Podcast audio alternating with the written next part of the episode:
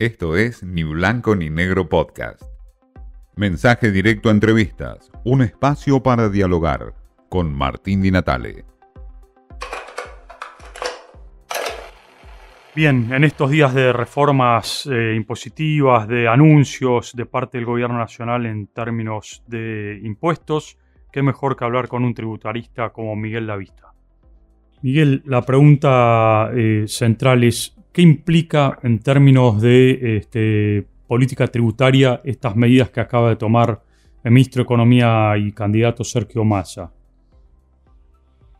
Mira, son medidas oportunistas, no cabe la menor duda, digamos, por el momento en el cual las está planteando y por el contenido. Eh, desde el punto de vista del impuesto a las ganancias, está hablando solamente de uno solo de todos los elementos que componen el impuesto a las ganancias que hay que modificar. En eso sí estamos de acuerdo con el ministro Massa, que hay que modificar cosas en el impuesto a las ganancias, pero no eliminarlo, no eliminarlo. El impuesto a las ganancias probablemente sea el mejor impuesto que tiene la Argentina. El mejor impuesto desde el punto de vista conceptual, pero probablemente no el mejor impuesto porque lo han dejado caer en todas las tablas progresivas de lo que pagan, pagamos nosotros, digamos, todos los que, los que trabajamos. Este, el anuncio que se hizo fue un anuncio muy oportunista, a eso me refiero, porque solamente tocó uno de los tres temas centrales de la ley de impuestos a las ganancias que es necesario modificar, que es el mínimo, el umbral, a partir del cual los trabajadores empezamos a trabajar, a pagar el impuesto a las ganancias. Entonces estábamos en un nivel de 700 mil pesos, y lo empezó a ajustar, primero un millón, después un millón setecientos, y lo fue subiendo, y, eso no está mal, está bien, está además está alineado con, lo que sucede en el mundo. El problema viene después. Eh, ¿Qué pasa con los que ganan más de un millón setecientos? Un millón setecientos uno, ¿qué le pasa a ese tipo? se entra en un infierno. ¿Por qué? Porque a ese tipo le aplican unas tablas que son tremendamente elevadas, elevadas para eh, el, nivel de ingresos que tiene. Entonces sobre ese no, no, no, no, se ha dicho nada, no, se ha anunciado nada. Ese es el primer problema que tenemos. El segundo problema que tenemos es qué pasa con los trabajadores independientes. Sobre eso no hay nada. Sobre todo los, esas personas no tienen. Claro, monotributistas y autónomos, ¿no? Mm, en realidad todos los autónomos que superan este, el límite del monotributo. El que está en monotributo está muy protegido también, que ese es otro tema que nosotros nos debemos. Es decir, una persona que trabaja en relación de dependencia y paga, no sé, 20, 25%, 30, hasta 35% de impuestos a las ganancias, comparado con un monotributista que nunca va a superar el 10%, al 7, el 8, el 9 más o menos de sus ingresos. Esa es una discusión que también nos debemos y que hay millones de trabajadores, eh, de trabajadores, de personas que trabajan de manera independiente en el régimen de monotributo con tasas muy, muy bajas que también es injusto. ¿Por qué? Porque si el de al lado no puede ser monotributista y paga cuatro, cinco, seis veces más de impuesto que, que, tiene al lado, eso también es, es injusto. Así que un poco esas son las tres, de las tres patas que tenemos, el monotributo, los trabajadores que superan el umbral y el umbral solamente atacó el, umbral de trabajadores en relación de dependencia, y solamente un pequeño grupo y solamente dentro de ese pequeño grupo los que les interesa. Ahora, Miguel, la verdad es que los que trabajan, ¿sí? No, te quería decir, esto no requeriría, digamos, una...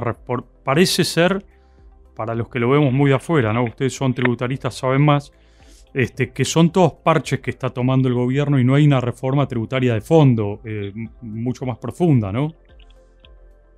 Estoy de acuerdo, completamente de acuerdo. Es un parche. Eh, es, un parche. La pregunta es por qué el parche en donde el ministro que es candidato a presidente un mes antes de las elecciones anuncia este tipo de cosas. Esto no tiene nada que ver con una elección, tiene que ver con, con, con, el impuesto que pagamos todas las personas que trabajamos. Entonces me parece que, yo diría, para mí, eh, que me dedico a esto desde hace muchísimos años y para creo que la mayoría de los tributaristas que trabajamos en esto, es casi una falta de respeto, casi una falta de respeto. ¿Pero por qué, digamos? Porque, primero por el momento, los impuestos se discuten junto con el presupuesto, no junto con una elección. Segundo, por el contenido. Esos tres patas, esas tres patas de las que yo te hablaba no se discuten una sola, de a una sola, se discuten las tres juntas. hay un tecnicismo detrás de lo que te estoy diciendo. Claro. Créeme que es así, pero este, no se puede hablar de una sola, porque ahí estás, para los que nos dedicamos a esto y lo podemos ver con, claridad, estás viendo que evidentemente quieren eh, favorecer solamente un pequeño grupo, sin interesarles en nada todo el resto que queda afuera. ¿Por qué? Y porque evidentemente están buscando un impacto eh, este, electoral. Y además hay otra cosa, cuando vos ajustás este tipo de cosas así con números, no con reglas de ajuste, pues la regla de ajuste debería ser, esto se ajusta por inflación, todos los meses, punto, se acabó la discusión. tenemos que esperar a que el ministro ajuste, viste, pase de 700, un millón, de un millón a un millón 700, en un entorno inflacionario del 12% mensual, ¿De qué estamos hablando, Martín? De, claramente. y el, otro tema. octubre y noviembre. Y el otro tema, Miguel, es que no se sabe bien cuál va a ser, cómo va a ser la compensación de todo esto. El Estado deja de percibir fondos por esta quita y no se sabe dónde los va a recuperar. Bueno, con el nivel de, de déficit que hay y la emisión monetaria descontrolada, ya sabemos cómo lo van a recuperar. Con más inflación. Miguel Lavista eh, califica como oportunistas las medidas de Sergio Massa en términos de em, reformas eh, que acaba de aplicar para el impuesto a las ganancias. Y habla, por cierto, de la necesidad de ir hacia una reforma tributaria mucho más profunda y no solamente con parches como el que plantea Miguel Lavista, que es lo que se ha tomado hasta ahora. Esto fue Ni Blanco ni Negro Podcast.